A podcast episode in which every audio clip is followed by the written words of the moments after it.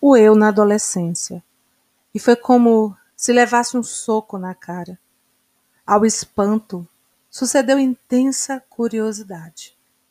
Quis ler, mas esse poeta, diferente dos clássicos, dos românticos, dos parnasianos, dos simbolistas, de todos os poetas que eu conhecia. Augusto dos Anjos continua sendo o grande caso singular da poesia brasileira. Carlos Drummond de Andrade.